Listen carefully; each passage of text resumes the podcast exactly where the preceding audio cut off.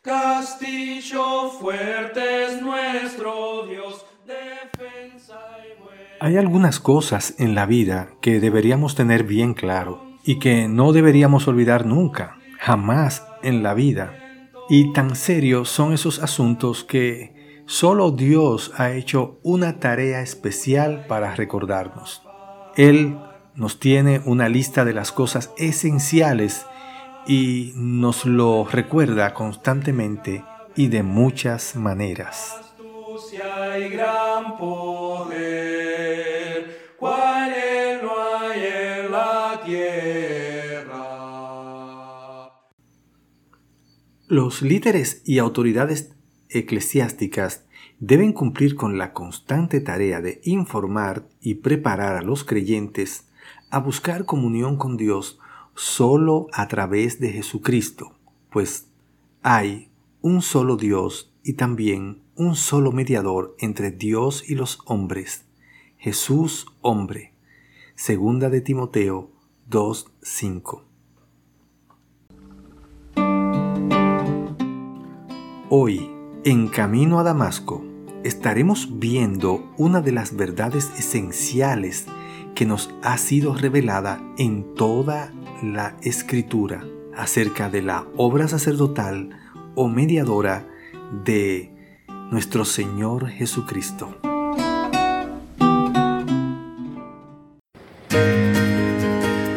De Camino a Damasco es un programa devocional que busca llevar la luz de la palabra de Dios y compartir el Evangelio con todos aquellos que anhelan conocer la verdad.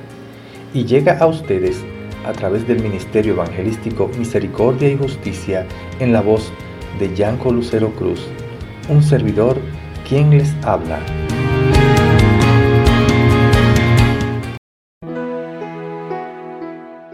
Ahora bien, el punto principal de lo que venimos diciendo es que tenemos tal sumo sacerdote, aquel que se sentó a la derecha del trono de la majestad en el cielo el que sirve en el santuario, es decir, el verdadero tabernáculo levantado por el Señor y no por ningún ser humano. Hebreos 8 del 1 al 2.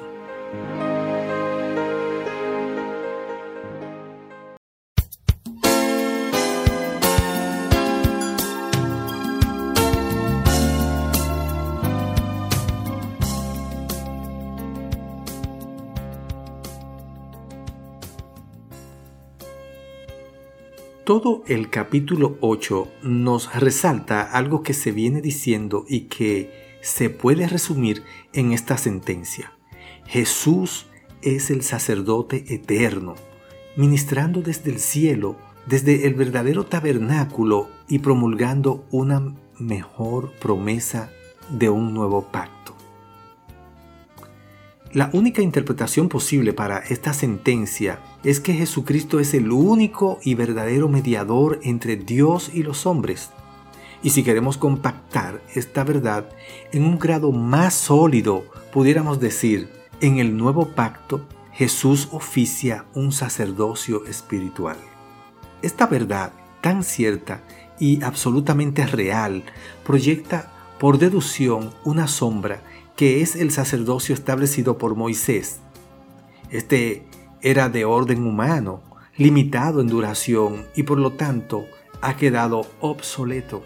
Entonces, el texto dice algo que es una de esas cosas esenciales y lo confirma cuando lo expresa de este modo. El punto principal de lo que venimos diciendo es que tenemos tal sumo sacerdote, aquel que se sentó a la derecha del trono de la majestad en el cielo. A todos los que hemos creído el Evangelio y hemos aceptado a Jesús como nuestro Salvador, con toda propiedad podemos adueñarnos de esta afirmación indubitable. Tenemos un sumo sacerdote. Es nuestro sumo sacerdote. Hermano, hermana, es su sumo sacerdote. Suyo para usted, para todos nosotros un sumo sacerdote sentado en el cielo y con beneficios añadidos, con nuevas características según el verso 2, que sirve en el santuario, es decir, en el verdadero tabernáculo levantado por el Señor y no por ningún ser humano. Ahora, el asunto aquí es la intermediación de Jesús ante Dios por nosotros, su obra perpetua y continua a favor nuestro desde el mismo tabernáculo celestial, desde el verdadero lugar santísimo.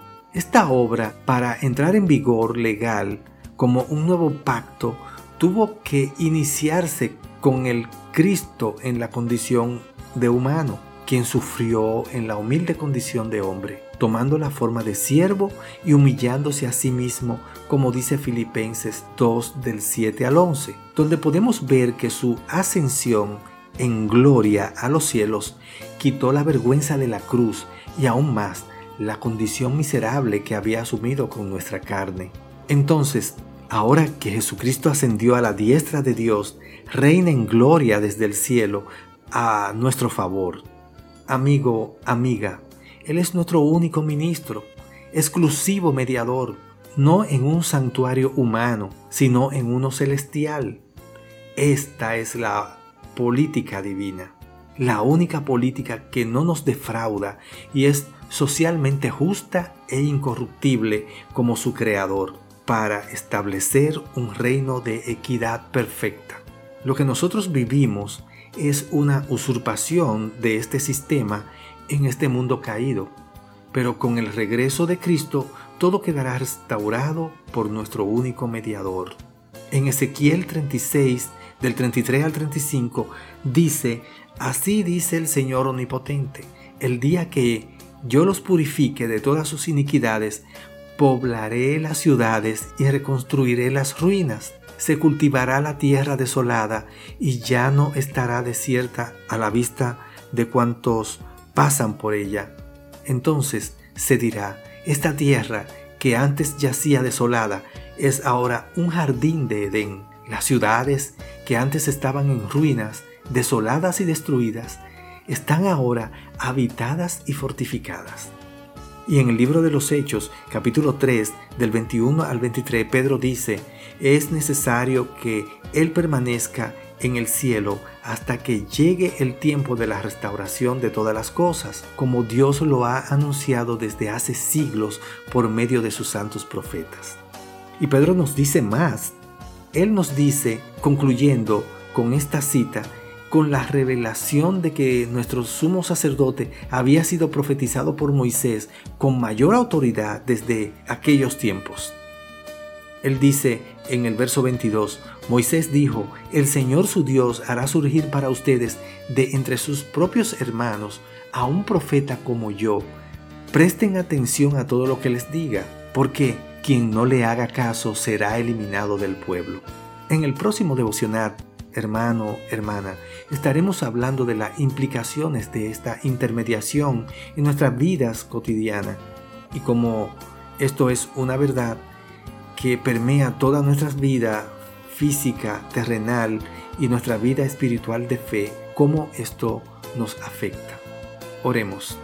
Ayúdanos Jehová, Señor nuestro, a ser fieles a tu Hijo, a quien enviaste para que por su sangre y su sacrificio tengamos perdón y paz contigo. Pero también te rogamos, abre nuestros ojos para percibir que Él está en tu majestad, en un tabernáculo celestial, dándonos vida y vida en abundancia.